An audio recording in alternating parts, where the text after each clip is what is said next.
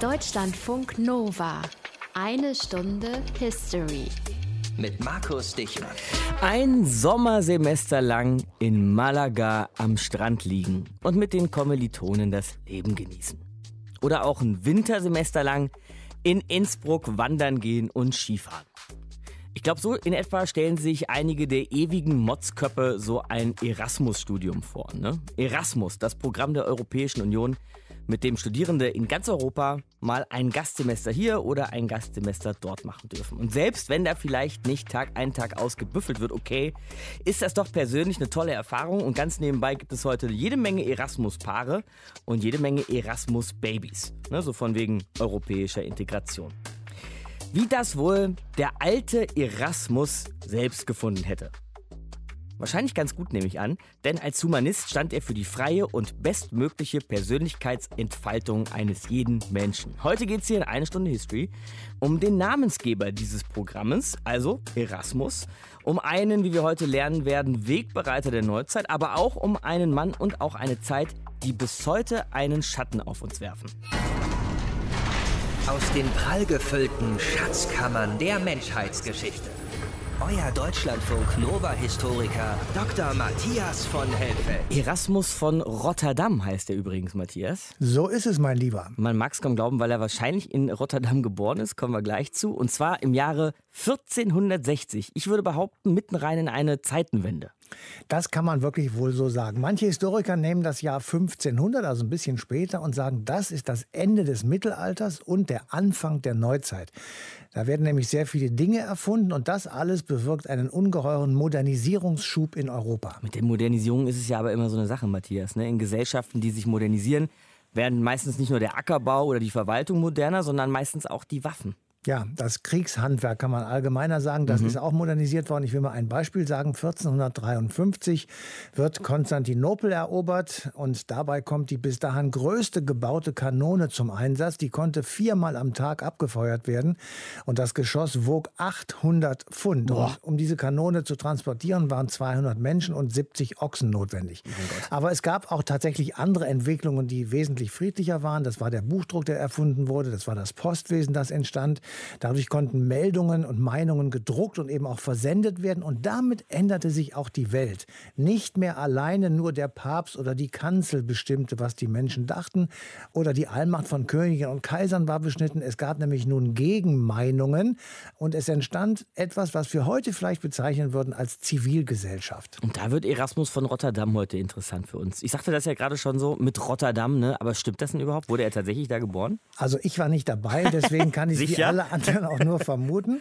Das Geburtsjahr wird jedenfalls angegeben zwischen 1466 und 1469. Was sicher ist, er besuchte als Kind und Jugendlicher verschiedene Lateinschulen, aber er ist von den Schulen ziemlich enttäuscht.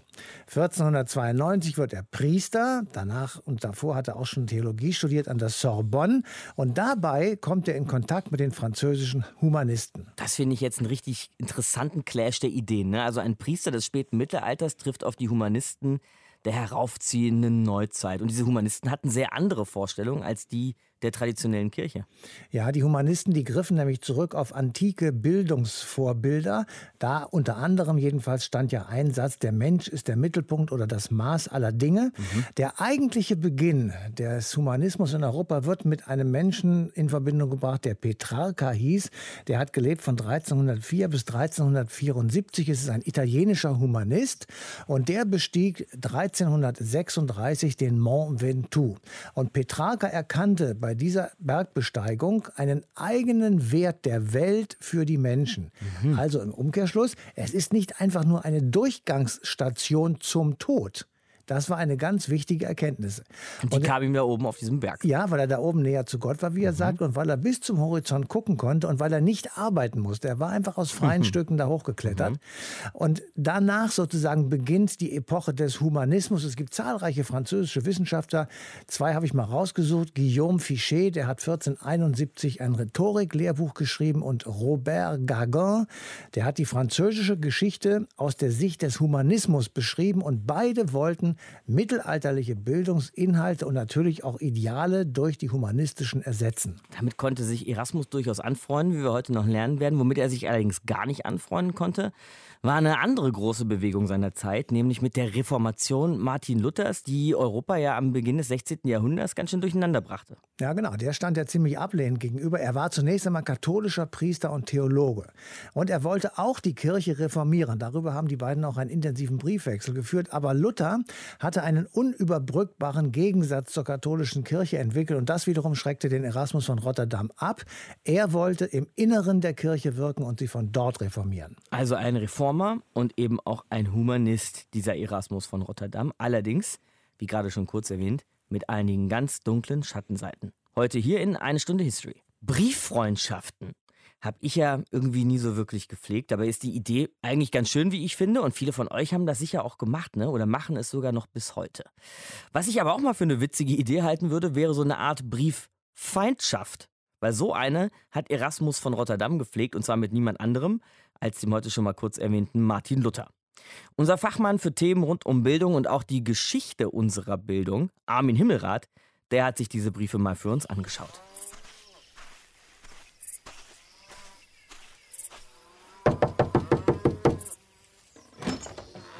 Was wollen Sie? Guten Tag, Herr Luther, nehme ich an? Ja, Ich bin Journalist und für die Sendung Eine Stunde History würde ich gerne etwas über Herrn von Rotterdam erfahren, Erasmus von Rotterdam. Ich habe gehört, dass Sie ihn kannten. Können Sie mir vielleicht ein bisschen was von ihm erzählen? Erasmus. Ja, ja, den kannte ich. Eigentlich ein kluger Kopf, aber er hat viel zu viele Dinge falsch gesehen. Er hat sie einfach nicht verstanden. Eigentlich hat er alles falsch verstanden. Ja, ja, passt gerade nicht so richtig gut, aber wenn's nicht zu lange dauert, meinetwegen kommen Sie rein. Danke.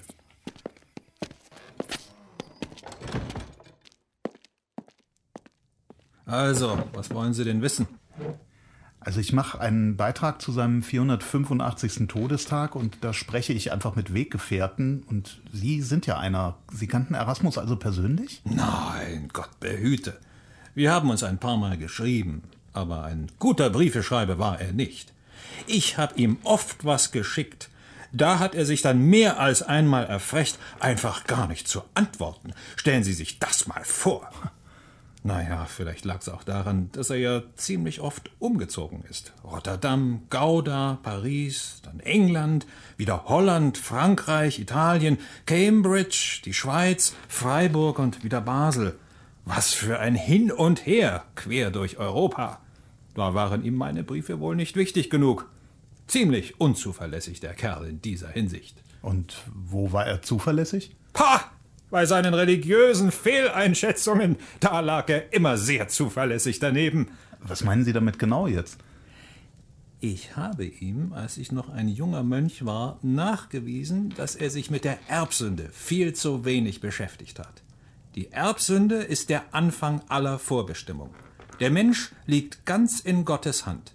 Das hat er gar nicht beantwortet, wahrscheinlich weil er wusste, dass ich recht hatte.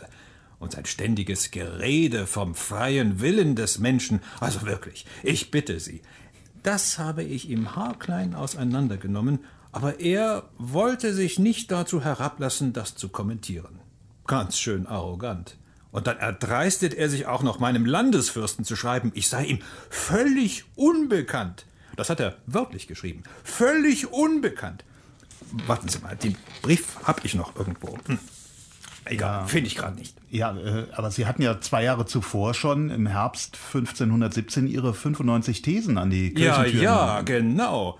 Wie kann denn dieser Schuft dann da behaupten, ich sei ihm völlig unbekannt? Das ist doch frech. Ärgern Sie sich vielleicht auch darüber, dass er Ihre protestantische Haltung nie so richtig offiziell anerkannt hat, obwohl er ja eigentlich mit Ihnen sympathisierte, wenn ich das richtig sehe. Ach was, der war doch völlig in seiner katholischen Kirche verhaftet, wollte immer nur auf innere Reformen setzen, hat das dekadente Papsttum verteidigt. Ein Hardliner von der schlimmsten Sorte. Ha, dem hat der Herr weder den Mut noch die Gesinnung verliehen, die Päpste, diese Ungeheuer, offen und zuversichtlich anzugreifen. Erasmus war ein Feigling. Weil er Ihnen die Unterstützung im Streit mit der Kirche verweigert hat. weil er einfach gar nichts verstanden hat. Nehmen Sie zum Beispiel den freien Willen, als ob ein Mensch es angesichts der göttlichen Vorhersehung selbst in der Hand hätte, ob er im Himmel oder in der Hölle landet. Als ob ein Mensch wählen könnte zwischen Gut und Böse. Was für ein Quatsch! Aber klar, den ganzen Bischöfen und Fürsten und Äbten, denen hat's gefallen. Die haben ihm ja auch dieses teure Leben bezahlt. Aus äh, heutiger Sicht wird Erasmus als einer der wichtigsten europäischen Humanisten gesehen und als jemand, der durch sein Leben und Handeln gezeigt hat, dass Europa zusammengehört. Er gilt als tolerant. Wollen Sie mich jetzt provozieren oder was? Ich sage Ihnen mal was. Wer den Erasmus zerdrückt, der wirkt eine Wanze und die stinkt noch tot mehr als lebendig. Ähm, ja, darf ich noch was anderes fragen? Was denn? Erasmus soll durchaus ja auch judenfeindliche Bemerkungen gemacht haben, antisemitische, vor allem in seinen Briefen. Hat er Ihnen jemals irgendetwas in dieser Richtung geschrieben? Also zu dem Thema, da sage ich gar nichts. Und jetzt muss ich Sie bitten zu gehen. Auf Wiedersehen. Sie finden alleine hinaus. Danke, danke, Herr Luther. Ja, danke. Auf Wiedersehen. Eine besondere Brieffreundschaft oder vielleicht eher Brieffeindschaft zwischen Erasmus von Rotterdam und Martin Luther. Armin Himmelrath hat für uns in diesen alten Briefen geblättert. Zeitenwende war so ein Ausdruck, den wir hier vorhin schon mal benutzt haben. Das Ende des Mittelalters, der Beginn der Neuzeit. Und der Humanismus war auf dem Vormarsch. Matthias, die Humanisten, worüber machten die sich den ganzen Tag so Gedanken? Was waren deren Positionen? Naja, die haben natürlich sehr unterschiedliche Positionen eingenommen. Ich habe mal zwei herausgesucht, die besonders wichtig sind. Es gab einerseits die scharfe Abgrenzung zum Mittelalter, also der Epoche zwischen Antike und Gegenwart. Da wurden Personen verächtlich gemacht, da wurden Ideen niedergeschrieben und da wurde aber auch eine Bereicherung hereingeholt, nämlich nach dem Untergang Konstantinopels 1453. Da flohen griechische Gelehrte aus dieser Stadt nach Europa und sie bereicherten sofort die italienischen Humanisten mit den griechischen Schriften. Und daher kommt der zweite Punkt. Sie verherrlichten dann die Antike, insbesondere die griechische Antike. Literatur, Philosophie und Bildung, all das war hochgestellt. Und sie kreierten unter Berücksichtigung dieser Literatur eben ein neues Menschenbild, das über der mittelalterlichen Ständeordnung stand. Diese Ständeordnung, die haben wir ja auch schon immer mal wieder besprochen und thematisiert, wenn es bei uns ums Mittelalter ging. Aber vielleicht gibt es uns noch mal eine kurze Auffrischung.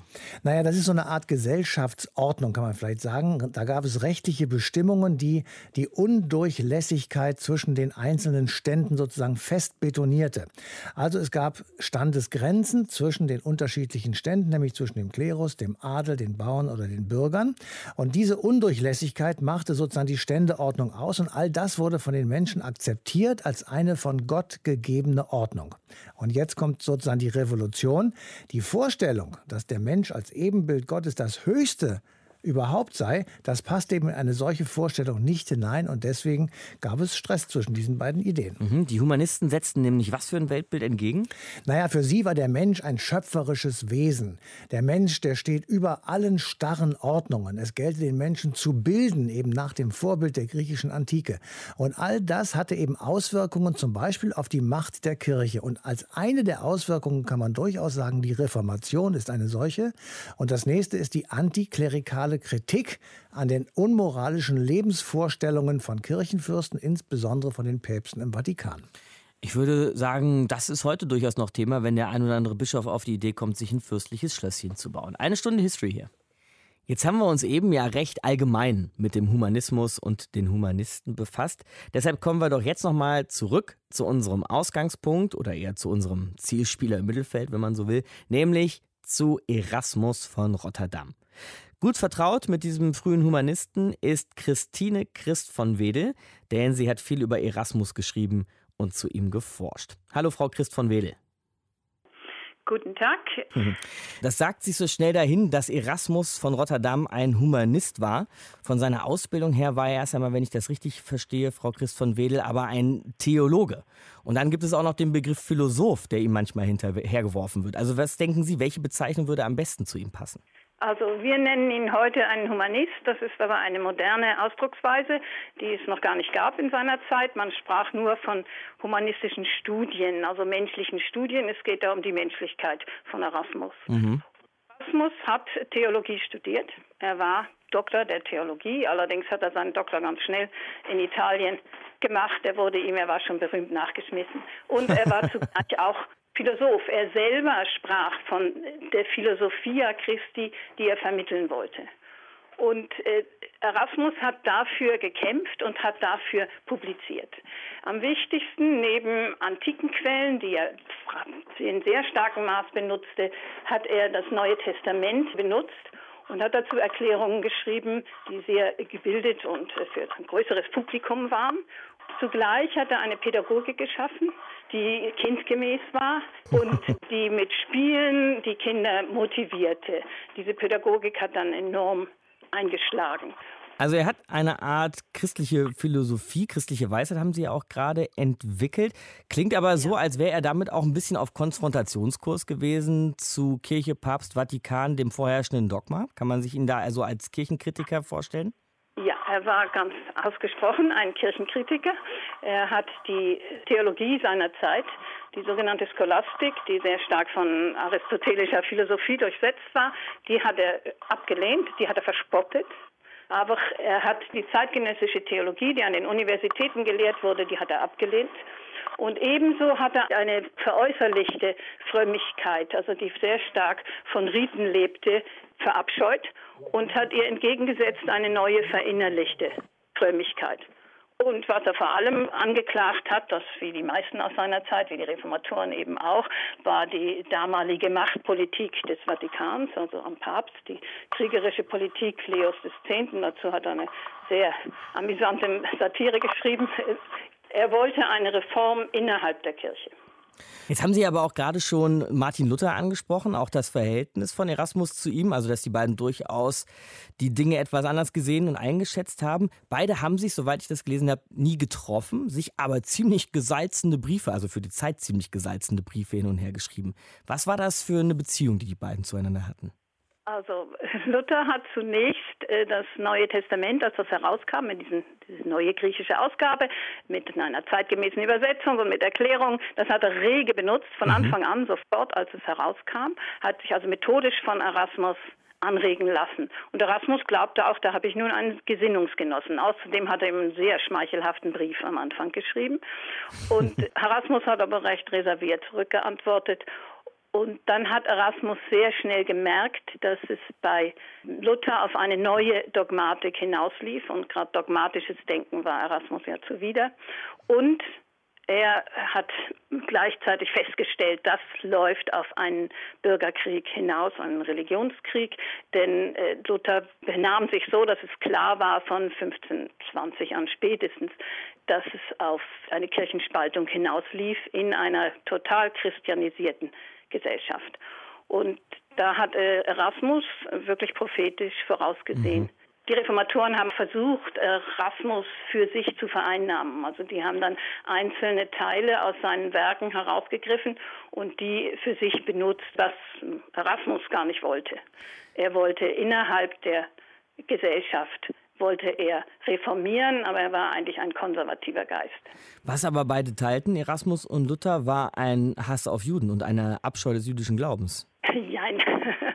Also, Erasmus hat sehr viele aus heutiger Sicht unmögliche und untragbare judenfeindliche Begriffe und Polemiken geschrieben und hat sich in keiner Weise bemüht, das zu vermeiden, hat aber andererseits behauptet, er sei mit Juden befreundet und er wolle sie gleich behandeln wie die damals schon abgespalteten Lutheraner.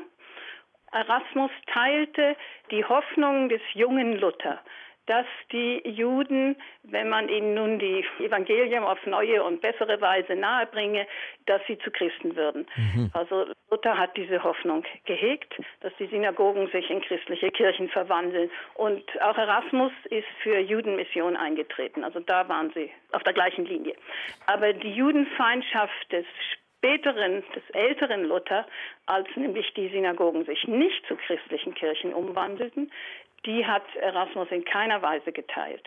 Er hat immer festgehalten an dem Pauluswort, dass die Juden am Ende als auserwähltes Volk erlöst werden. Luther hat von dem Wort behauptet, das sei dunkel und das meine eigentlich was ganz anderes. Äh, Erasmus hat auf der wörtlichen Bedeutung äh, bestanden und hat gefordert, die Juden entsprechend schon jetzt freundlich und als Menschen in der gleichen Gesellschaft willkommen zu heißen. Mhm. Das haben wir auf der einen Seite bei Erasmus von Rotterdam, auch sein, wie wir es heute nennen, humanistisches Weltbild, seine christliche Philosophie. Wir haben aber auch, haben Sie ja gerade gesagt, diese wirklich judenfeindlichen Äußerungen, die er auch gemacht hat. Und alles zusammengenommen gilt er uns eben heute deswegen oder vielleicht auch trotzdem als einer der Wegbereiter der europäischen Aufklärung. Würden Sie das auch sagen? Ist er das? Das ist er ganz gewiss. Vor allem haben das die Aufklärer selber gesagt. also, Goethe und Kant äh, sollen ihn wohl immer im Bücherregal stehen gehabt haben, ne? habe ich mal gelesen haben die alle im Bücherregal stehen gehabt. Also Erasmus wurde ja Anfang des 18. Jahrhunderts neu aufgelegt und auch einzelne Werke sind immer publiziert worden, insbesondere dann eben wieder zweite Hälfte 17. Jahrhundert, also die Aufklärung losging und dann bis eigentlich in unsere Zeit. Also Erasmus wird ja immer noch gelesen und immer noch aufgelegt und publiziert. Auch in Übersetzungen ist er aufgelegt worden.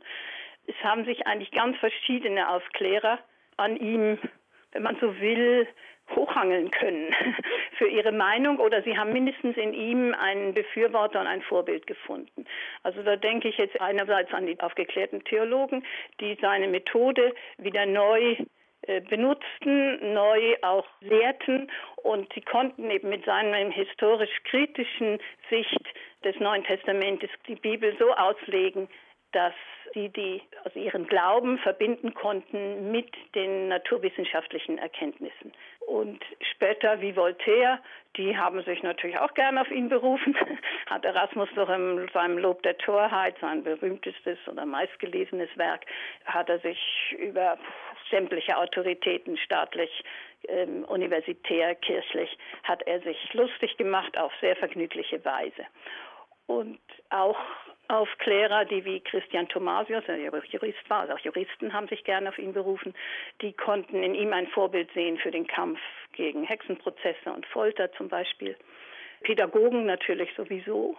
Und dann diese, diese Skepsis und Offenheit von Erasmus, die passte natürlich enorm gut zum aufgeklärten Denken, was eben alles vor die Kritik der Vernunft brachte. Erasmus von Rotterdam. Den konnten und durften wir eben besser kennenlernen hier in eine Stunde History mit und danke Christine Christ von Wedel. Danke fürs Gespräch. Sehr gern geschehen. Ich bedanke mich. Vom konkreten Humanisten Erasmus dann jetzt nochmal zurück zu den Humanisten im Allgemeinen oder dem, eher dem Humanismus als geistesgeschichtlicher Bewegung im Allgemeinen. Und das machen wir jetzt hier in einer Stunde History mit der Erziehungswissenschaftlerin Susanne Zeller, die sich sehr lang und sehr ausführlich auch in vielen Veröffentlichungen eben mit diesen Humanisten befasst hat. Hallo Frau Zeller. Hallo, ich grüße Sie.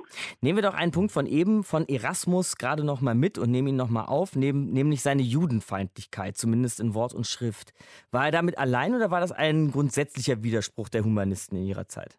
Ja, das ist eine gute Frage, aber um die überhaupt beantworten zu können, muss ich für einen ganz kurzen Augenblick woanders anfangen. In Ordnung. Wenn wir nämlich von den Humanisten sprechen, muss erst geklärt werden, welche wir überhaupt meinen. Mhm die Jahrhunderte überdauert, haben die Schriften der drei berühmtesten, nämlich Erasmus von Rotterdam, der Engländer Thomas Morus oder Thomas Moore und der Spanier jüdischer Herkunft Juan Luis Vives. In altsprachlichen Gymnasien und an Universitäten hat man noch die Schriften von Erasmus und Morus früher gelesen. Johann ähm, Juan Luis ist leider weitgehend in Vergessenheit geraten. Mhm. Wir haben es abgesehen von diesem Dreigestirn, diesem großen Dreigestirn der europäischen ersten Humanisten insgesamt zu tun mit etwa 3000, leider natürlich nur männlichen Gelehrten. Hm. Mhm. 3000 sollen es ungefähr gewesen sein, sagen die Historiker, die diese völlig neue Bildungsbewegung in Europa eingeleitet haben. Wir müssen uns diesen Prozess ungefähr so vorstellen. Diese gelehrten Herren sind ruhelos durch Europa gezogen, immer auf der Jagd wie das so Wissenschaftler manchmal machen, nach antiken Texten, die sie dann vom Griechischen ins Lateinische, in die damalige Lingua Franca, das war ja nicht das Englische, sondern das Lateinische, übersetzt haben. Das waren alles katholische Theologen, die sich auf alte Sprachen und Philosophie spezialisiert haben. Also die waren weniger Theologen als Altphilologen. Diese frühen Humanisten bezeichnen wir also heute als Vertreter des europäischen Humanismus und Erasmus von Rotterdam, der übrigens zeitlebens eher in Basel gelebt hat, war sozusagen der Kopf, mhm. der Vorreiter oder man nannte ihn damals auch als den Fürsten er war der Fürst wow. der frühen Bildungsbewegung. Mhm. Ich kann aber schon ein bisschen ahnen, worauf Sie hinaus wollen, Frau Zeller. Wenn es in diesem Dreigestirn ja auch einen jüdischen Humanisten gab, dann glaube ich, werden die Einstellungen zum Judentum innerhalb dieser 3000 Humanisten sehr verschieden gewesen sein. Ja, wenn die auf hebräische Schriften gestoßen sind, dann konnten sie diese natürlich nicht lesen. Die interessierten auch weiter gar nicht. Man hat das Judentum ja seit Jahrhunderten sowieso als für völlig überholt angesehen weil es das Christentum mit seinen sogenannten Wahrheiten und unumstößlichen Dogmen gab. Mhm. Das Judentum war gar nicht interessant genug, um beforscht zu werden.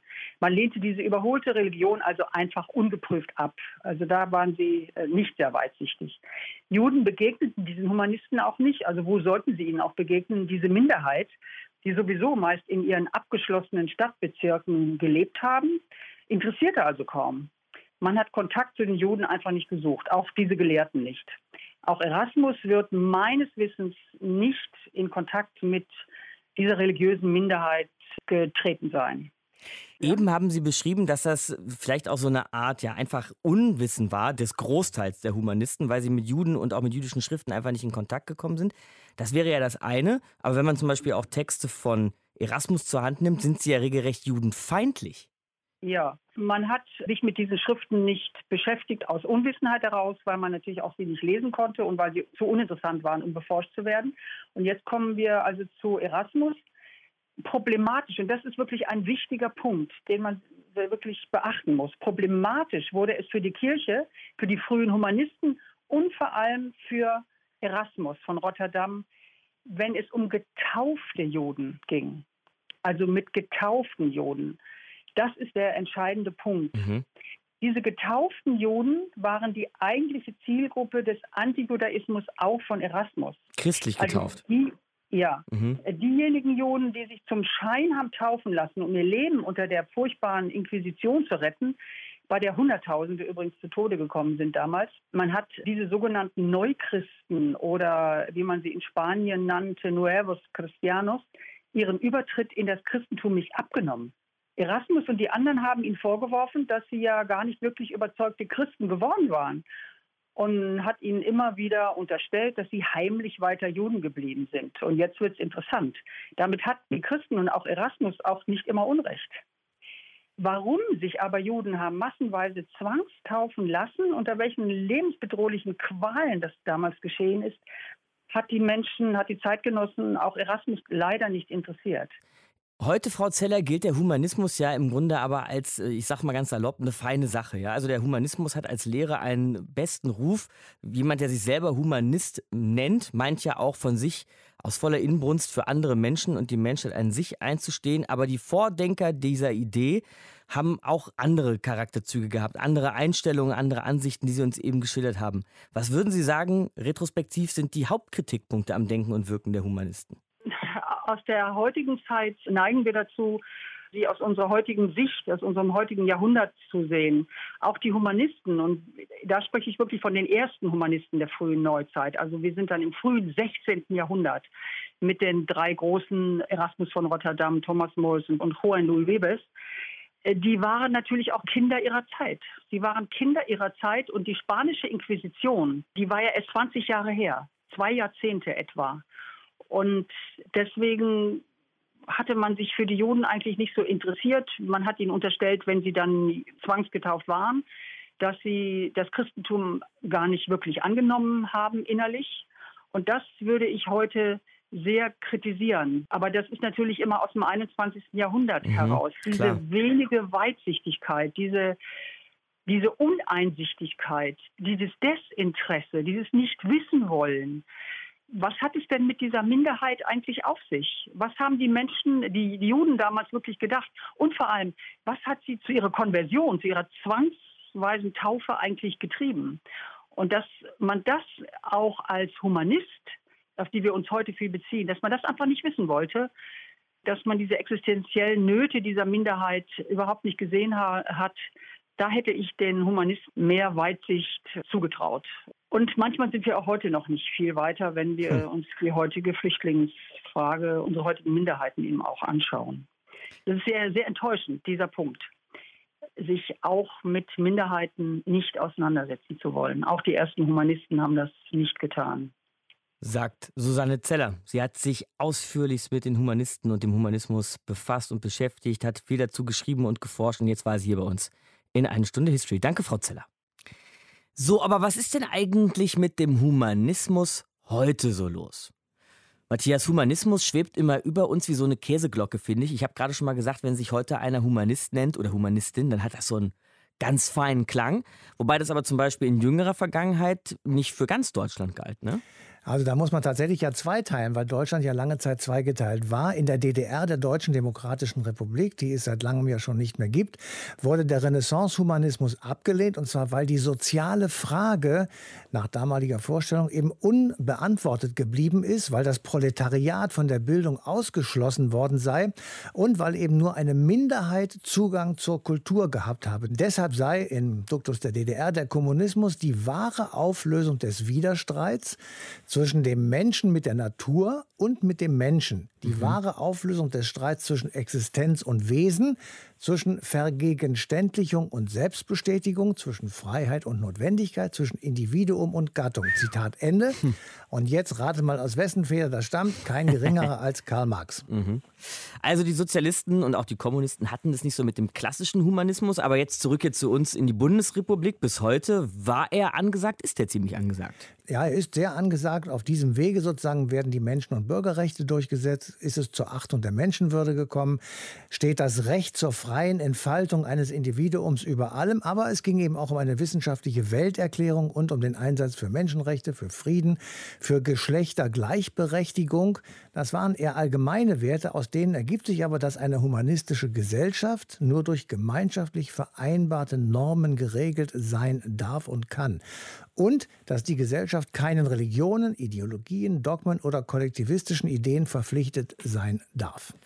Was daraus geworden ist, besprechen wir gleich hier noch in einer Stunde History. Die Humanisten, die frühen Humanisten wie Erasmus von Rotterdam, sie waren auch früher Aufklärer, haben Licht ins Dunkel ihrer Zeit gebracht, aber sie hatten eben selbst auch ihre dunklen Seiten. Das haben wir, glaube ich, bis hierhin sehr gut und deutlich ausgearbeitet. Inwiefern passt dazu aber unser heute so krass positives Bild des Humanismus? Ich habe das ja eben schon mal in den Raum geworfen. Ich glaube, sich selbst als Humanist zu bezeichnen, ist eine ganz starke Nummer. Ne? Kann eigentlich kaum einer was gegen haben. Und der Begriff muss für eine Menge herhalten, wie zum Beispiel Menschlichkeit, Freiheit, Empathie und eben den Glauben an jeden Einzelnen, sich selbst zu entfalten. Reden wir mal drüber mit einem, der sich, behaupte ich jetzt mal, selbst auch als Humanist bezeichnen würde und einem der bekanntesten Philosophen unseres Landes, nämlich mit Julian Niederrümelin. Ich grüße Sie. Ja, guten Tag. Stimmt das, was ich eben vermutet habe, Herr Niederrümelin? Würden Sie sich selbst als Humanist bezeichnen? Ja, relativ spät in meiner philosophischen Arbeit ist mir klar geworden, dass es da doch sehr enge Verbindungen gibt. Und mhm. zwar nicht nur zu dem, was Sie jetzt als Frühhumanismus, also Erasmus, Pico della Mirandola, sondern auch zur Antike. Dort beginnt ja mhm. in unserem Kulturkreis das humanistische Denken. Genau, darauf haben sich ja Leute wie äh, Erasmus auch bezogen auf die Antike. Genau, die Wiederentdeckung gewissermaßen vor allem der griechischen Antike in der italienischen Frührenaissance und dann eben auch in Deutschland so 120 Jahre später, das war das Entscheidende, der Wendepunkt gewissermaßen, der dann eben das humanistische Denken wieder auf die Agenda setzte. Aber es gibt auch in anderen Kulturkreisen solche Konflikte, also die Auseinandersetzung zwischen Legalismus und Konfuzianismus. Das ist auch eine Auseinandersetzung um den Humanismus, mhm. um die Humanität. Also das ist keine, sagen wir mal, exklusive Entdeckung oder Erfindung der westlichen Kultur. Aber was bedeutet das vielleicht für Sie persönlich, 2021 ein Humanist zu sein? Also ich äh, schätze eines etwas anders ein als Sie. Mhm. Es ist keineswegs das normale oder das geschätzte Humanist zu sein, okay. sondern der Großteil der Philosophie nach dem Zweiten Weltkrieg hat sich damit abgearbeitet, bis in die Gegenwart, die Postmoderne, den Humanismus zu kritisieren. Und Heidegger vorneweg und alles, was mit Heidegger zusammenhängt, das Pensiero debole in Italien, alle haben gesagt, der Humanismus ist tot, um dann allerdings manchmal dann doch wieder die Wolte zu versuchen zu sagen, naja, aber doch sind wir doch vielleicht irgendwie Humanisten. ja. ja, und was wird da kritisiert am Humanismus? Die Idee des Subjekts, die Aha. Idee der Verantwortung, die Idee der Freiheit, die für Erasmus so zentral ist, die Luther kritisiert. Ja, Arbitrium servum setzt Luther dagegen. Das ist ja einer der Konfliktpunkte zwischen Erasmus und Luther. Überhaupt die Idee, dass wir als Menschen eine besondere Verantwortung haben. Nicht? Also die Systemtheorie von Luhmann sagt alles Quatsch. Es sind Systeme, die handeln mhm, und wir stimmt, denken ja. nur, wir handeln. Mhm. Und die Postmoderne sagt, äh, es gibt überhaupt kein Subjekt. Das ist so eine verrückte kulturelle Konstruktion der europäischen Aufklärung. In Wirklichkeit sind wir gewissermaßen konstruiert durch kulturelle Praktiken, die uns gar nicht bewusst sind. Viele in der analytischen Philosophie lehnen rundweg die Idee ab, dass es überhaupt sowas gibt wie Freiheit und Verantwortung. Die sagen, das ist doch alles so ähnlich wie ein Algorithmus, das ist gesteuert nach sensorischen Stimuli und Genetik und Epigenetik. Da bleibt nichts übrig vom Autor, von der Autorin ihres oder seines Lebens, wie ich das bezeichne. Mhm. Und insofern würde ich schon sagen, der Mainstream ist antihumanistisch gegenwärtig. Der Marxismus ist zwar in seinen Wurzeln ursprünglich humanistische Motive, Impulse hatte sehr stark der frühe Marx, der späte Marx war antihumanistisch, Lenin, Stalin, Mao, Hitler, alles Antihumanisten. Und es gibt dann diese schwächeren Formen von Antihumanismus, die dann sich ungefähr so äußern. Also letztlich geht es ja doch nur um unser genetisches Erbe oder es geht um kulturelle Dynamiken und vergesst doch diese humanistischen Illusionen, dass wir da selber irgendwas als Autoren, als Akteure, als Verantwortliche gestalten können. Ich staune da schon ein bisschen, Herr Niederrümelin, muss ich sagen. Denn so in meiner Wahrnehmung kriegen wir das auch beigebracht und bringen es auch unseren Kindern bei, dass jeder so seines eigenen Glückes Schmied ist. Der Mensch sollte immer im Zentrum unseres Denken und Handelns stehen. Jeder hat das Recht, sich selbst frei zu entfalten. Denken wir nicht humanistisch, zumindest in unserem Alltag vielleicht? Ja, das ist ja meine These. Ich mhm. versuche hier den Humanismus wieder gewissermaßen zu stärken. Also das letzte habe ich leider nur auf Italienisch publiziert, ja, Per un nuovo umanesimo cosmopolitico. Ich glaube, ich muss nichts übersetzen, also für einen neuen kosmopolitischen Humanismus. Das ist jetzt erst letztes Jahr erschienen. Mit dem Italienisch sind Sie dann natürlich da so richtig in der Reihe der Humanisten angekommen. Genau, aber auch in Italien massiver Widerstand. Ja. Also mhm. die Mehrzahl der Kolleginnen und Kollegen aus den Kultur- und Sozialwissenschaften sagen, was sind denn das für olle Kamellen? Aber Sie haben völlig recht. Ich glaube, dass wir ohne Humanismus gar nicht zurechtkommen. Was sind zum Beispiel Menschenrechte? Mhm. Wir verstehen ja gar nicht, um was es sich da handelt, wenn wir nicht sagen, Menschen haben als Menschen bestimmte Rechte. Sie sind als Individuen relevant. Man darf sie nicht instrumentalisieren für andere Zwecke. Das ist tief eingelassen in die Rechtsordnung. Das wird von Diktaturen missachtet, aber Demokratien jedenfalls sind auf ein humanistisches Fundament gegründet, ja, gar keine Frage. Das heißt also, wir äh, bilden uns gewissermaßen in den kulturwissenschaftlichen Oberseminaren etwas ein, das dort gut funktioniert, ja. aber wenn wir die Seminare verlassen, mhm. dann werden wir doch meistens wieder zu Humanisten. Außerhalb der Seminare wird der Humanismus aber natürlich auch herausgefordert, auch politisch haben Sie ja Allerdings, schon ja, ja, die verächtliche Rede ja, ist antihumanistisch, man redet taktisch. Ich habe das versucht in einer ja, humanistischen Semantik nenne ich das ein bisschen zu präzisieren. Ich habe gesagt, es geht nicht darum, die meisten verstehen ja Kommunikation so, dass wir Einfluss nehmen auf andere. Kommunikation gelingt, wenn wir das, was wir intendieren, was wir beabsichtigen, mit dem kommunikativen Akt durchsetzen. Mhm. Ich, nein, warum denn das? Kommunikation besteht darin, dass ich Gründe gebe für meine Überzeugungen oder Gründe dafür, etwas zu tun oder etwas zu lassen. Und das ist ein Angebot an die andere Person. Und die kann dann überlegen, bin ich überzeugt, bringen die mich dazu, etwas zu tun oder etwas, zum Beispiel auch äh, eine Meinung zu ändern oder nicht. Aber das ist dann ihre Sache. Das ist nicht meine Kommunikation, ist nicht dann gelungen, wenn es diesen Effekt hat, sondern es ist ein Angebot. Das ist eine humanistische Variante von Bedeutungstheorie. Aber wie schon bei Erasmus von Rotterdam ähm, sind vielleicht selbst Humanisten nicht gefeit, auch zu diskriminieren und auszugrenzen oder sogar sozialen oder religiösen Hass zu sehen. Susanne Zeller, mit der haben wir vorhin hier gesprochen, die sagt, aus heutiger Perspektive würde sie den alten Humanisten vorwerfen, sich nicht für Minderheiten und Benachteiligte interessiert zu haben, da weggeschaut zu haben. Und der Vorwurf, den fände sie bis heute durchaus aktuell. Was denken Sie? Naja, sagen wir mal so, wir sollten jetzt nicht mit ungleichem Maß messen. Äh, prüfen wir denn mal, wie die Antihumanisten sich verhalten haben. Das war ja viel schlimmer. völlig richtig, dass der Humanismus sich in manchen Fragen extrem schwer getan hat. Ja, Kant äh, hat noch eine mehr oder weniger rassistische mhm. Anthropologie vertreten. Das ist auch viel diskutiert worden jetzt in den letzten Jahren. Absolut. Mhm. Ja, Erasmus von Rotterdam war vom Anti-Judaismus, das war kein Antisemitismus, sondern Anti-Judaismus. Das war nicht rassistisch, sondern es war gegen die jüdische Religion, die jüdische Kultur gerichtet, voreingenommen in einer ganz massiven Weise wie das damals so üblich war. Der christliche Antijudaismus begleitet das Christentum seit seinen Ursprüngen. Ja, da sollten wir uns mal nichts vormachen. Ja. Mhm. Und die Humanisten haben sich oft davon nicht gelöst. Mein Lieblingsbeispiel sind die Stoiker in der Antike, die entdecken als sozusagen Philosophen, dass Sklaverei ein Unrecht ist, aber halten Sklaven. Sagt man ja, wie kann denn das sein? Ja, Seneca, ja, Stoiker, der hätte dann vermutlich geantwortet, naja, es geht ja nicht anders. Wie soll ich meine großen Ländereien, der mhm. war ziemlich wohlhabend, denn unterhalten ohne Sklaven?